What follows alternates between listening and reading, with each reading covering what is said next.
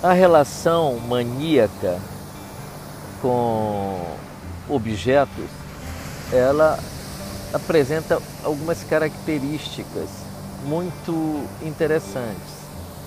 A Hannah Siegel fala de uma tríade de sentimentos que podem ser avistados na relação maníaca com os objetos. A primeira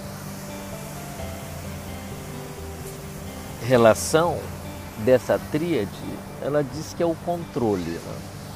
Então, a necessidade do indivíduo controlar o objeto para que o mundo interno né, se mantenha naquela estabilidade altamente volátil.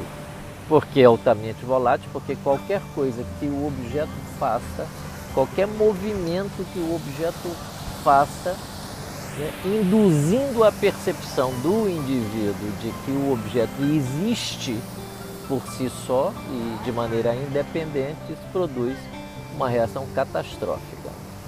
Catastrófica. Então, a, a primeira pilastra, digamos assim, dessa relação maníaca com objetos né, é o controle. Quanto mais controladora é a pessoa, mais um pânico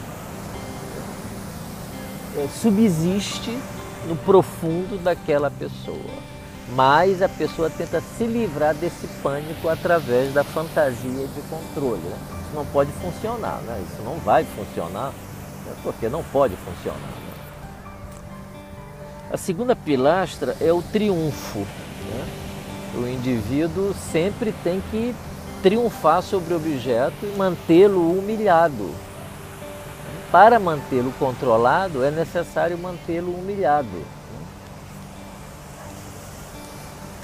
E aí é, o exibicionismo grandioso, um típico exibicionismo grandioso, como chamava Franz Corrucci, melhor, Hans Corrucci, melhor ainda, Heinz Corrucci. Né? Os dois atos falhos, né? Franz, que é do Franz Jung, né? Hans, do caso Hans de Freud, né? e agora finalmente o nome do, do psicanalista, psiquiatra, né? Heinz Kohut. Né? Então, é, esse exibicionismo grandioso tem a pretensão de triunfar sobre a outra pessoa. Né? É, eu vejo muitos exemplos interessantes na clínica ao longo dos anos. Por exemplo, eu vejo homens muito ricos se casarem com mulheres é, humildes. Bom, mas tem algum problema, JR, um homem rico ou uma mulher rica casar com um homem humilde ou uma mulher humilde? Claro que não. Não se nós não enxergássemos o que se esconde por detrás né, dessa escolha. Né? E o que se esconde por detrás dessa escolha? O poder. O poder.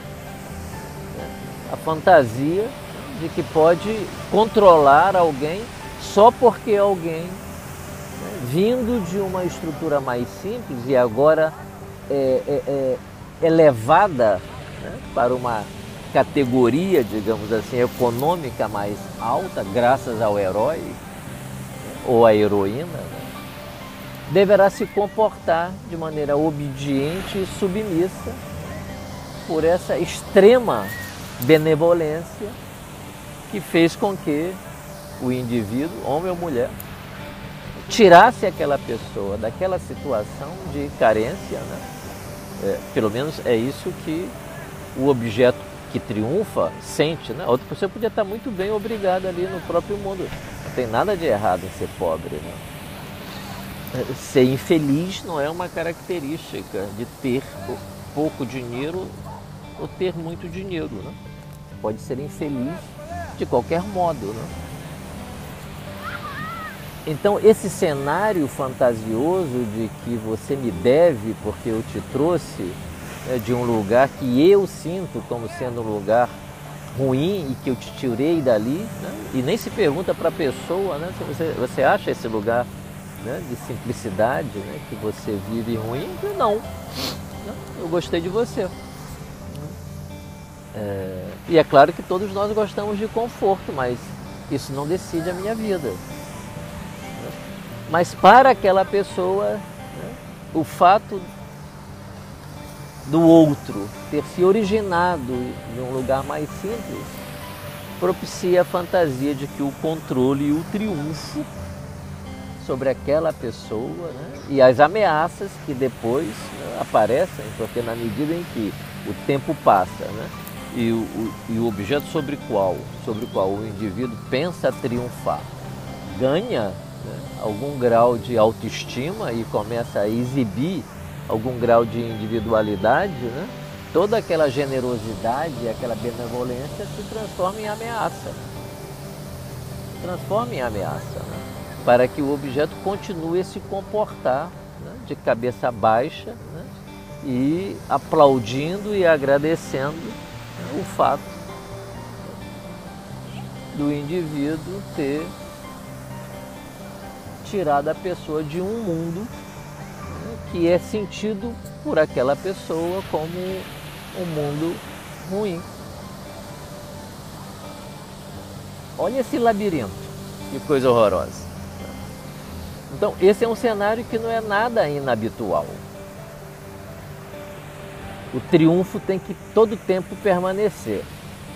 Né? Porque, porque o triunfo significa que eu controlo o objeto. E o terceiro item dessa pilastra né, é o desprezo. Então, se o objeto for um objeto frágil e depender emocionalmente né, do objeto sentido como o objeto referência, né? chamemos assim, então, aquele que tem um controle e quer triunfar.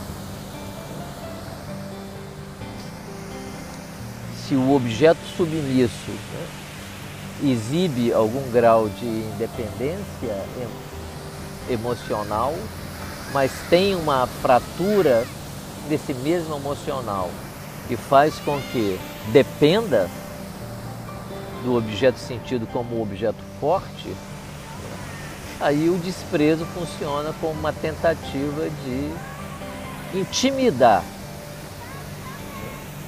o objeto que deve se manter controlado naquele lugar que propicia a estabilidade emocional que o objeto que se acredita forte né, precisa para se acreditar forte.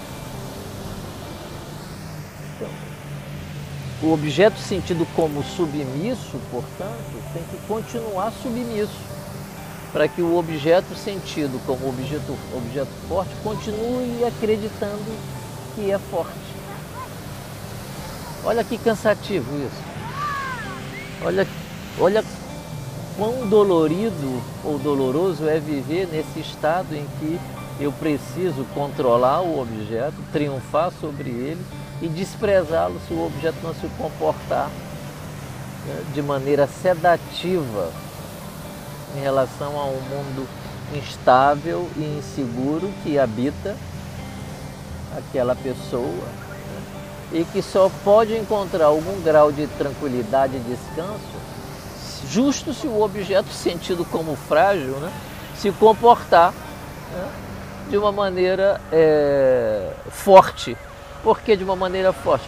Porque é o objeto sentido como fraco né, que equilibra aquele objeto que se compreende como forte. Mas como alguém pode ser forte dependendo de um outro objeto para se sentir forte? Então esse é um inferno e a pessoa dependente que nega a dependência vive, né? porque todos nós somos dependentes e não tem nada demais aceitar essa dependência né? e reconhecer essa dependência. Né? Mas o pânico é tão grande de ser dominado, de ser destruído, de ser usado e largado e abandonado e desprezado, né? São todas experiências muito primitivas sentidas por aquela pessoa no início da vida que a pessoa passa a vida toda fugindo disso, né? Um verdadeiro inferno. É um sofrimento ter que viver assim, dessa forma.